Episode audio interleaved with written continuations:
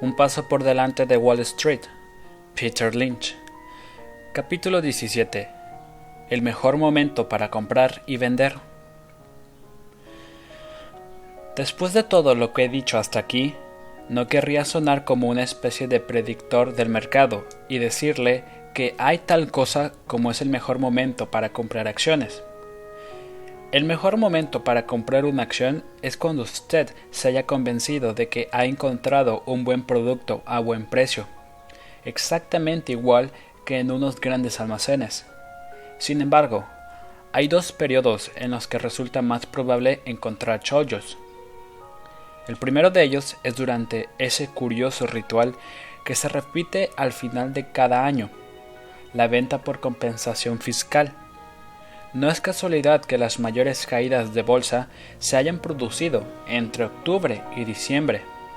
Después de todo, es tiempo de vacaciones y los brokers necesitan tanto como cualquier otro un poco más de dinero para gastar. De modo que tienen un motivo extra para hacer una llamada y preguntar a sus clientes que desearían vender para generar pérdidas fiscales. Por alguna razón, hay inversores que están encantados de obtener pérdidas fiscales, como si se tratara de una oportunidad, de oro o de algún tipo de regalo. No se me ocurre ninguna otra situación en la que perder sea tan celebrado.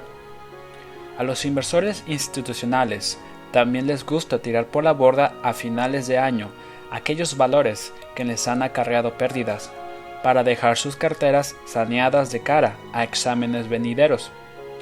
Todo este cúmulo de ventas empujan hacia abajo los precios de las acciones, especialmente los de las emisiones de menor precio, ya que una vez se alcanza el umbral de 6 dólares por acción, los títulos ya no pueden ser usados como garantía por quienes operan a crédito desde una cuenta de margen. Los operadores de cuenta de margen venden sus títulos baratos, igual que los inversores institucionales, los cuales apenas pueden tenerlos en cartera sin violar una u otra restricción. Las ventas generan más ventas, haciendo que productos perfectamente válidos alcancen precios de locura. Si uno dispone de un listado de empresas en las que desea invertir, solo en caso de que baje su precio, finales de año es una época que se presta a encontrar las gangas que uno andaba buscando.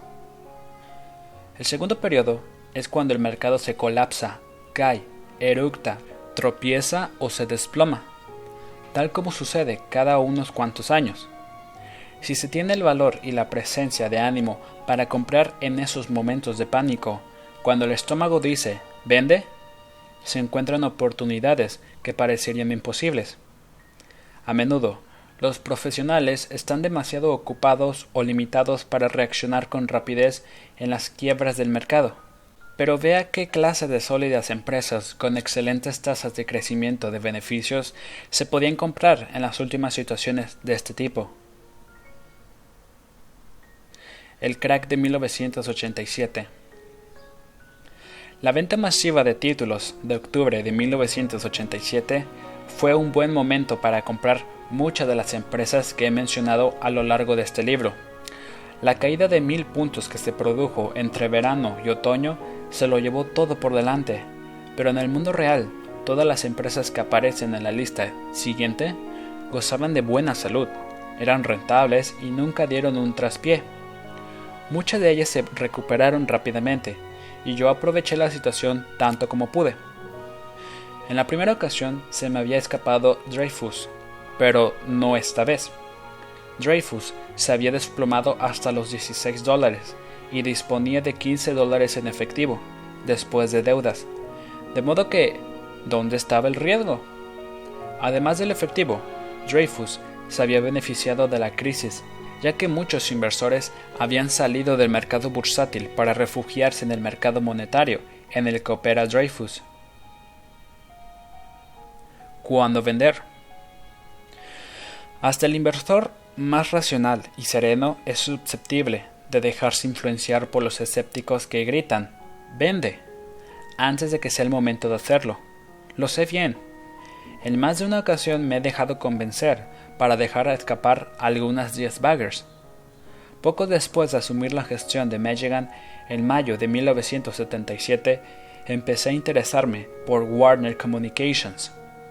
Se trataba de una recuperable muy prometedora, procedente de un conglomerado que se había empeorado. Basándome en la confianza que me generaban sus fundamentales, invertí un 3% del fondo en Warner a un precio de 26 dólares. Unos días más tarde, me llamó un analista técnico que cubre Warner. Personalmente, no presto demasiada atención a esa ciencia de los altibajos, pero le pregunté su opinión al respecto, solo por educación. Sin un instante de vacilación, me dijo que este valor estaba extremadamente extendido. Esas palabras se me habían quedado grabadas en la mente. Uno de los principales problemas de los consejos sobre bolsa es que, sean acertados o no, se quedan incrustados en el cerebro. No hay manera de deshacerse de ellos, y puede que un día, en algún momento, uno descubra que los está tomando en consideración. Seis meses más tarde, Warner había subido de 26 dólares a 32 dólares. Empecé a preocuparme. Si Warner estaba extremadamente extendida a 26 dólares, pensé para mis adentros. Entonces, a 32 dólares debe estar hiperextendida. Revisé sus fundamentales y no se había producido ningún cambio relevante como para rebajar mi entusiasmo, así que resistí. Más adelante el precio de la acción alcanzó los 38 dólares, y entonces, al margen de todo razonamiento consciente, me puse a vender masivamente. Supongo que llegué a la conclusión de que algo que a 26 dólares está extendido y a 32 hiperextendido, cuando llega a 38 dólares necesita un calificativo con tres prefijos. Por supuesto, después de vender las acciones siguieron con su tendencia al alza, cotizando de 50 dólares a 60 dólares y a 70 dólares, hasta superar los 180 dólares. Incluso después de sufrir las consecuencias del fiasco de Atari, con una devaluación de un 60% entre 1983 y 1984, las acciones seguían cotizando al doble de los 38 dólares que fueron mi precio de salida. Espero haber aprendido la lección. Otra de mis salidas prematuras fue con Toys, ese estupendo valor de alto crecimiento del que ya he alardeado antes. En 1978, cuando Toys R Us se quitó de encima Interested Department Stores, durante el procedimiento concursal de esta última, la empresa ya había demostrado su solidez y rentabilidad expandiéndose por varios centros comerciales. Había pasado la prueba del éxito en un lugar y luego la de su reproducción en otro lugar.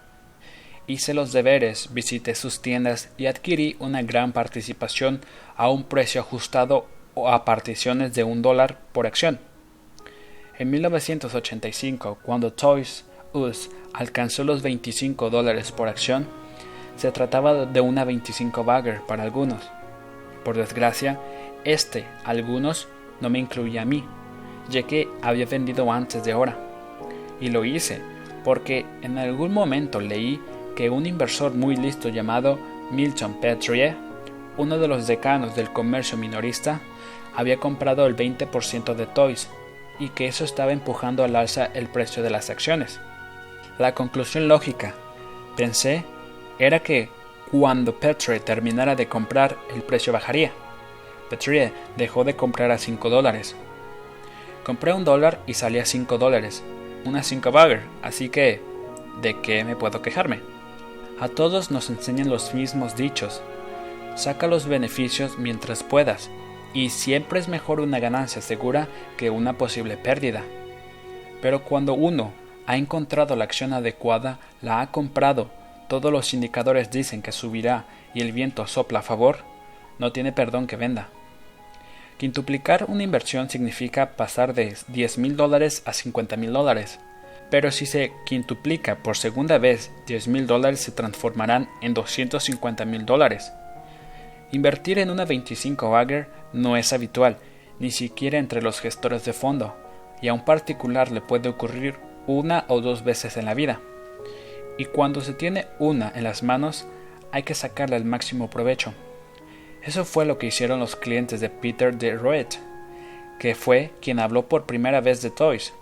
Su fondo aguantó el tirón hasta el final.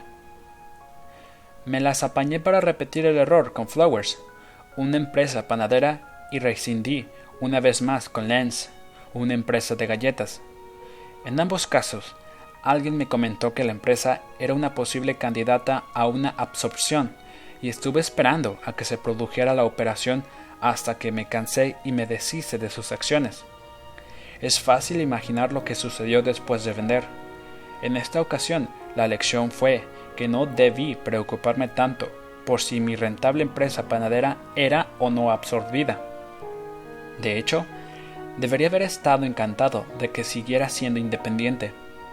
Ya he comentado antes que casi me quedo sin comprar la quinta porque un alto responsable de la compañía había estado vendiendo sus acciones de la empresa. No comprar porque un alto responsable de la empresa ha comenzado a vender puede ser un error del mismo calibre que vender porque alguien de fuera ha dejado de comprar. En el caso de la quinta hice caso omiso a estas tonterías y me alegro de ello.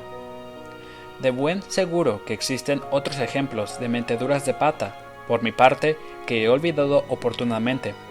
Por lo general, resulta más complicado conservar un buen valor tras una subida que seguir creyendo en él tras una bajada. En la actualidad, si tengo la impresión de que me arriesgo a meter la pata, echo la vista atrás para revisar qué me motivó a entrar en esa inversión. El efecto martillero. Esta es una de aquellas cuestiones en las que un inversor aficionado es tan vulnerable a la locura como uno profesional.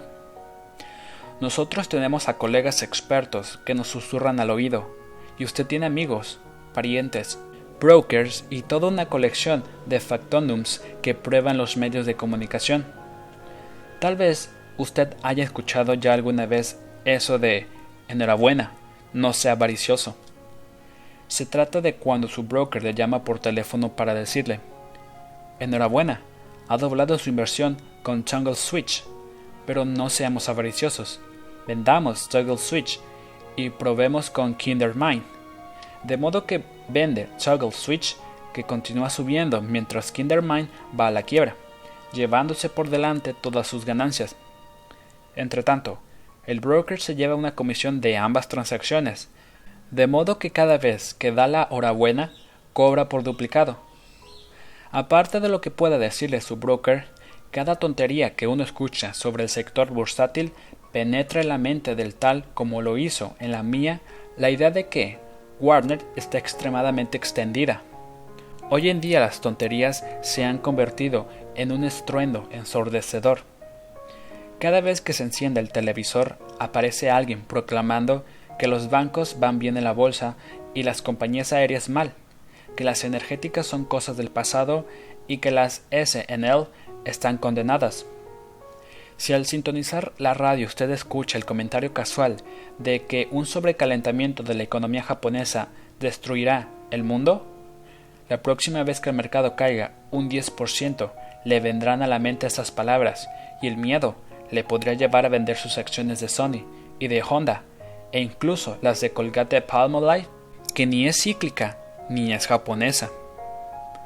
Hoy aparecen entrevistas a astrólogos junto a entrevistas a economistas de Merrill Lynch, y ambos dicen cosas contradictorias, que sin embargo suenan igual de convincentes. No es extraño que reine la confusión. Últimamente hemos tenido que lidiar con el efecto martilleo. Un mensaje particularmente ominoso se repite una y otra vez hasta que resulta imposible desprenderse de él. Hace un par de años se martillaba cierta idea acerca de la oferta monetaria M1. En mis tiempos del servicio militar, un M1 era un rifle, y entendí el concepto. De repente, M1 pasó a ser un dígito crucial del que dependería todo el futuro de Wall Street, y no sería capaz de explicar en qué consistiría. ¿Se acuerda de One Hour Martinizing?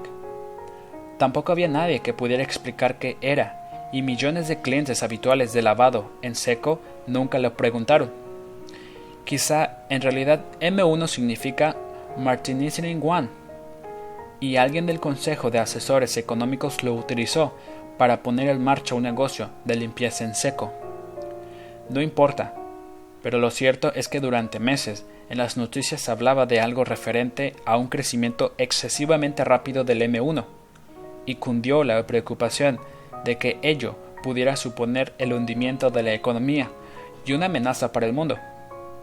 ¿Qué mejor motivo para vender acciones que el incremento del M1? Aunque no se supiera muy bien qué era el M1. De repente, no se oyó nada más acerca del temido aumento de la oferta monetaria M1, y nuestra atención fue reorientada hacia la tasa de descuento que aplica la Fed a los bancos miembros. ¿Cuánta gente sabe qué es esto? Una vez más, yo no. ¿Cuánta gente sabe a qué se dedica la Fed? Willis Meyer, que en su día ocupó la presidencia de la Fed, afirmó que el 23% de los estadounidenses creían que la Reserva Federal era una, una reserva india, el 26% que era una reserva de fauna salvaje y el 51% que era una marca de whisky.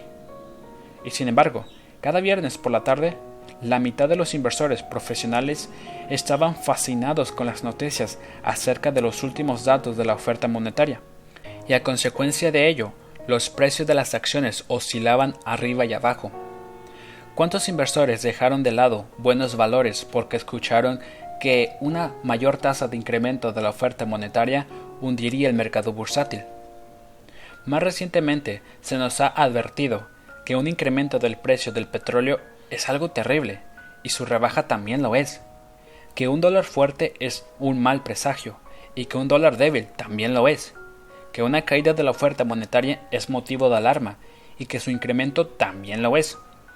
La inquietud por los indicadores de la oferta monetaria han sido sustituida por grandes temores acerca de los déficits presupuestarios y comerciales, y seguro que otros miles de inversores habrán tirado por la borda sus acciones como resultado. El verdadero momento de vender. Si el mercado no puede indicarnos el momento adecuado para vender, entonces, ¿qué puede hacerlo? Ninguna fórmula simple puede resolver una cuestión así. Hay que vender antes de que suban los tipos de interés, o bien hay que vender antes de la próxima recesión.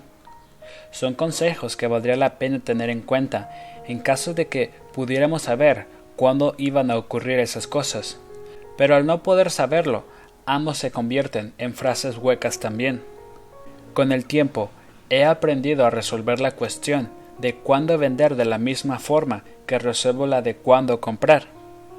No tengo en consideración las condiciones económicas externas, exceptuando algunas circunstancias obvias que sé con certeza que afectarán de una determinada manera a una determinada actividad. Cuando baja el precio del petróleo, obviamente se ven afectadas las empresas petroleras, pero no las farmacéuticas de medicamentos con receta. Entre 1986 y 1987 vendí mis participaciones en Howard, Honda, Subaru y Volvo al convencerme de que la caída del dólar mermaría los ingresos de las empresas de automoción extranjeras que venden un alto porcentaje de sus vehículos en Estados Unidos. Sin embargo, en 9 de cada 10 casos vendo cuando la empresa 380 tiene una historia mejor que la empresa 212, especialmente cuando la historia de esta última empieza a sonar poco creíble. En cualquier caso, si uno conoce los motivos que le llevaron a realizar una compra, también puede hacerse mejor la idea de cuándo es el momento de decir adiós. Repasemos categoría por categoría algunos de los indicadores para vender. ¿Cuándo vender un valor de bajo crecimiento? Para este tipo de valores no puedo ser de gran ayuda. En primer lugar porque no tengo mucho en cartera. En caso de comprarlos, vendo cuando se han revalorizado entre un 30 y un 50%, o bien cuando sus fundamentales se han deteriorado, aun cuando el precio haya bajado. Otras señales son las siguientes. Durante dos años seguidos, la empresa ha perdido cuota de mercado y está por cambiar de agencia de publicidad. no se desarrollen nuevos productos, se recorta el gasto en, investigación y desarrollo, y da la impresión de que la empresa se duerme en los laureles. Dos adquisiciones recientes de la empresa en sectores no relacionados con el suyo tienen todo el aspecto de empeoraciones y anuncia su intención de realizar nuevas adquisiciones de empresa en la vanguardia tecnológica.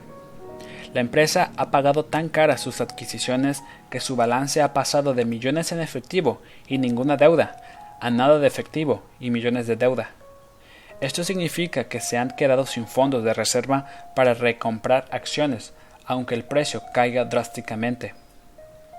La rentabilidad de los dividendos no es lo bastante alta como para atraer a los inversores, aun cuando la acción cotice a un precio inferior. ¿Cuándo vender un valor estable? Por regla general, sustituyo este tipo de acciones por otras de su misma categoría. No tiene sentido buscar una 10 bagger entre valores estables y cuando el precio sobrepasa la línea de las ganancias o cuando el PER está muy por encima de su valor normal. Cabe pensar en la posibilidad de vender y volver a comprar después de que baje de precio. Otras señales para vender. Los productos introducidos en los últimos dos años han tenido resultados irregulares y a los que están en fase de prueba les falta más de un año para pasar en el mercado. La acción tiene un PER de 15, mientras que otras compañías del sector de la calidad similar tienen un PER de 11 o 12. Ningún alto cargo de la empresa ha comprado acciones durante el último año. Una división de gran peso que aporta el 25% de los beneficios se puede ver afectada por una crisis que ya ha empezado. La tasa de crecimiento de la empresa se ha reducido y aunque logra mantener los beneficios a base de reducir costes, las posibilidades de rebajar más los gastos en el futuro son limitadas. ¿Cuándo vender un valor cíclico? El mejor momento para vender es cuando se acerca el final del ciclo pero, ¿quién sabe cuándo va a ocurrir eso? Más aún, ¿quién sabe de qué ciclos estamos hablando? A veces, la gente más enterada empieza a vender valores cíclicos un año antes de que aparezca una sola señal de que la empresa vaya a entrar en un declive. El precio de estos títulos empieza a caer sin razón aparente alguna. Para entrar en este juego y obtener buenos resultados hay que entender sus extrañas reglas de funcionamiento estas son las que hacen que estos valores sean tan engañosos. En el sector de defensa, que se comporta de modo cíclico, el precio de General Dynamics cayó una vez un 50%, mientras la empresa estaba incrementando sus beneficios. Sucedía que los observadores de ciclos más perpicaces estaban vendiendo para anticiparse a la estampida. Aparte del final del ciclo, el, mejor momento para vender una acción cíclica es cuando alguien empieza a ir mal realmente. Por ejemplo, los costes empiezan a subir, las plantas existentes trabajan a pleno rendimiento y la empresa comienza a invertir para aumentar su capacidad productiva. Sea lo que sea aquello que le convirtió para comprar el valor XYZ en algún momento entre su última bajada y su altísima subida, debería darle también alguna pista para saber cuándo ha terminado esta fase de expansión. Una señal clara para vender es la acumulación de existencia y la incapacidad de la empresa para darle salida, lo que anuncia una reducción futura de los precios y los beneficios. Yo siempre presto mucha atención al incremento de los inventarios. Cuando el aparcamiento se llena de material, no cabe duda de que ha llegado la hora de vender. De hecho, puede que sea algo tarde ya. Otro indicio es la caída de los precios de las materias primas. Por regla general, el precio del petróleo, del acero, etc., empezará a bajar meses antes de que los problemas se dejen notar en los beneficios. Otra referencia útil es que el precio futuro de una materia prima sea inferior al precio vigente o al precio spot. Quien contara en su momento con la ventaja adecuada para saber cuándo comprar una cíclica contará con ella también para detectar el cambio de precios. La competencia entre empresas también es una mala señal para las cíclicas. Cuando entra un nuevo actor en un sector, trata de captar clientes a base de bajar precios, lo cual hace que los demás revisen a la baja sus precios también y reduce los beneficios de todos los productores. Mientras la demanda de níquel sea fuerte y nadie rivalice con Inco, todo irá viento en popa, pero Inco tendrá un problema tan pronto como caiga la demanda o un nuevo producto de níquel entre en el mercado. Otros signos. Un par de convenios importantes con los sindicatos expiran durante los próximos 12 meses y los líderes sindicales reclaman la plena restitución del salario y las prestaciones a los que habían renunciado la última vez. Decae la demanda final del producto. La empresa ha duplicado sus inversiones de capital para construir una nueva planta puntera en el sector, en lugar de modernizar las plantas existentes a menor coste. La compañía ha hecho esfuerzos para reducir costes, pero aún así no puede competir con los productores extranjeros. ¿Cuándo vender un valor de alto crecimiento? En este caso, la clave está en no perder las 10 baggers potenciales. Por otro lado, si la empresa se va al traste y los beneficios se empeoran, lo mismo ocurrirá con el PER que los inversores auparon con sus compras se trata de un doble vapalo muy caro para el bolsillo de los accionistas fieles. Tal como expliqué anteriormente, lo más importante que debe vigilarse aquí es el final de la segunda fase de crecimiento rápido. Si The Gap ha dejado de abrir nuevas tiendas, las existentes empiezan a envejecer y sus hijos se quejan de que no tienen ropa vaquera lavada con ácido, que es la última moda. Probablemente haya llegado el momento de pensar en vender. Si 40 analistas de Wall Street colocan esta acción en el primer lugar de sus recomendaciones, el 60% del accionario está en manos de instituciones, y tres revistas de tirada nacional han colmado de elogios a su consejero delegado, sin lugar a dudas, es lugar de pensar en vender. Los mismos rasgos que definen los valores que es mejor evitar, valen para los valores que es mejor vender. A diferencia de los valores cíclicos en los que el PER se reducen hacia el final del ciclo, en una empresa de crecimiento este indicador normalmente no hace más que subir, llegando incluso a valores absurdos y sin lógica alguna. Cabe recordar los casos de Polaroid y Ivan Products. ¿Tiene sentido un par de 50 veces para empresas de este tamaño? Cualquier niño avispado de cuarto de primaria podría suponer que era el momento de vender ¿Podría vender Avon mil millones de frascos de perfume? ¿Cómo iba a ser posible si una de cada dos amas de casa estadounidenses era representantes de Avon?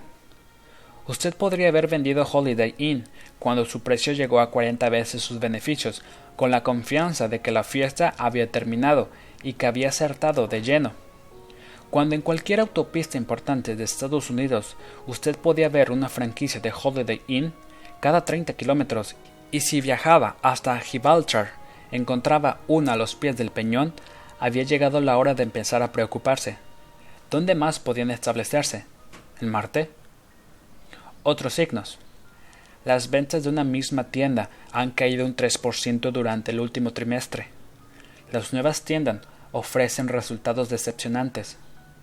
Dos altos directivos y varios empleados clave han abandonado la empresa para ir a una rival. La empresa acaba de cerrar una gira de dos semanas y doce ciudades presentando a bombo y platillo una historia extremadamente positiva ante inversores institucionales. La acción ofrece un PER de 30 veces, mientras que las previsiones más optimistas para los próximos dos años arrojan un crecimiento de los beneficios del 15-20%. ¿Cuándo vender un valor recuperable? El mejor momento para vender una empresa recuperable es cuando la recuperación ha terminado. Los problemas están superados y todo el mundo lo sabe.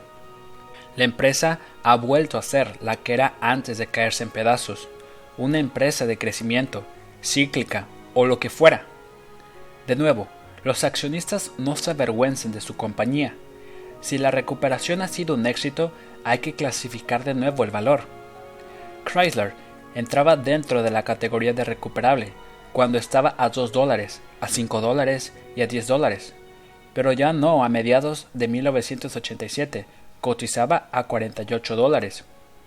Por entonces la deuda estaba pagada y se había hecho limpieza de todo lo que no funcionaba. Así que Chrysler volvió a ser una sólida empresa automovilística de comportamiento cíclico. Sus acciones pueden subir, pero es improbable que multipliquen por 10 su valor. Al llegar a este punto, Chrysler debe observarse como si se tratara de General Motors, Ford o cualquier otra empresa próspera. Si es partidario del sector automovilístico, quédese con Chrysler. Todas sus divisiones funcionan bien y con la absorción de American Motors ha ganado cierto potencial a largo plazo, a la vez que algunos problemas nuevos a corto. Pero si su especialidad son los valores recuperables, venda Chrysler y búsquese a otro. General Public Utilities era una empresa recuperable cuando cotizaba a 4 dólares, a 8 dólares y a 12 dólares, pero después de que volviera a entrar en servicio su segunda unidad nuclear y tras el acuerdo alcanzado con otras empresas del sector para pagar conjuntamente la limpieza de Three Mile Islands, GPU volvió a ser una compañía eléctrica de primer nivel. Ya nadie piensa en la desaparición de GPU. Es posible que sus acciones hoy a 38 dólares llegan a los 45 dólares, pero lo que es seguro es que no cotizarán a 400 dólares. Otros signos. La deuda se había reducido durante cinco trimestres consecutivos, pero según el último informe trimestral acaba de aumentar en 25 millones de dólares. La tasa de aumento de los inventarios duplica el de las ventas. El PER está inflado con respecto a los beneficios previstos la división más importante de la compañía vende el 50% de su producción a su cliente principal y este sufre una caída en sus propias ventas. ¿Cuándo vender un valor de activo oculto? En los últimos tiempos, lo mejor es esperar a que llegue el depredador. Si es cierto que hay activos ocultos, Saul Steinberg, los Halts o los Richmond terminarán por descubrirlo. Mientras la compañía no se emborrache de deuda, devaluando con ello los activos, habrá que seguir ahí. Alexander y Baldwin posee, entre otros activos, 96.000 acres de terreno en Hawái y los derechos exclusivos de transportes de la isla. Mucha gente pensaba que su precio de 5 dólares por acción debía ser mucho más alto. Estos inversores se armaron de paciencia, pero pasaban los años y no ocurría nada hasta que un día apareció un tal Harry Weinberg y compró un 5% de las acciones, después un 9% y por último llegó hasta el 15%. Esto animó a comprar a otros inversores, puesto que Weinberg también lo hacía, llegando a una cotización máxima de 32 dólares, antes de caer hasta los 16 dólares durante las ventas masivas de octubre de 1987. Sin embargo, Siete meses más tarde estaba de nuevo en 30 dólares. Lo mismo ocurrió con Stoddard Broadcasting y más adelante con Disney. Esta última era una empresa alatergada, desconocedora de su propio valor hasta que apareció Steinberg y supo motivar a los directivos para que dieran valor a los accionistas. De todos modos, Disney ya había empezado a moverse en la buena dirección. Ha sido un enorme acierto dejar de lado las películas de animación para dirigirse a un público más amplio y adulto. El canal Disney y el parque temático de Japón han sido dos éxitos rotundos, y existen buenas expectativas para el parque temático europeo.